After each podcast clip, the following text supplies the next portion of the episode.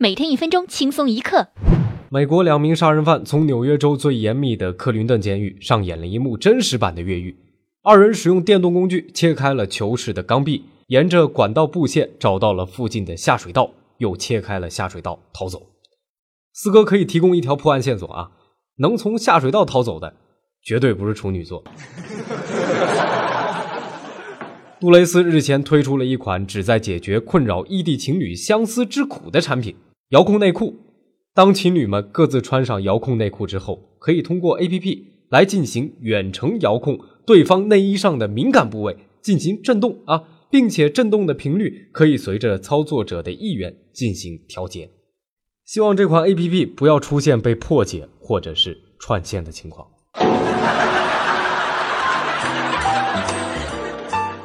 如果你想看到今天第二则特别有趣的新闻，请关注我们的公众微信账号“听说了没”，并且回复“遥控内裤”。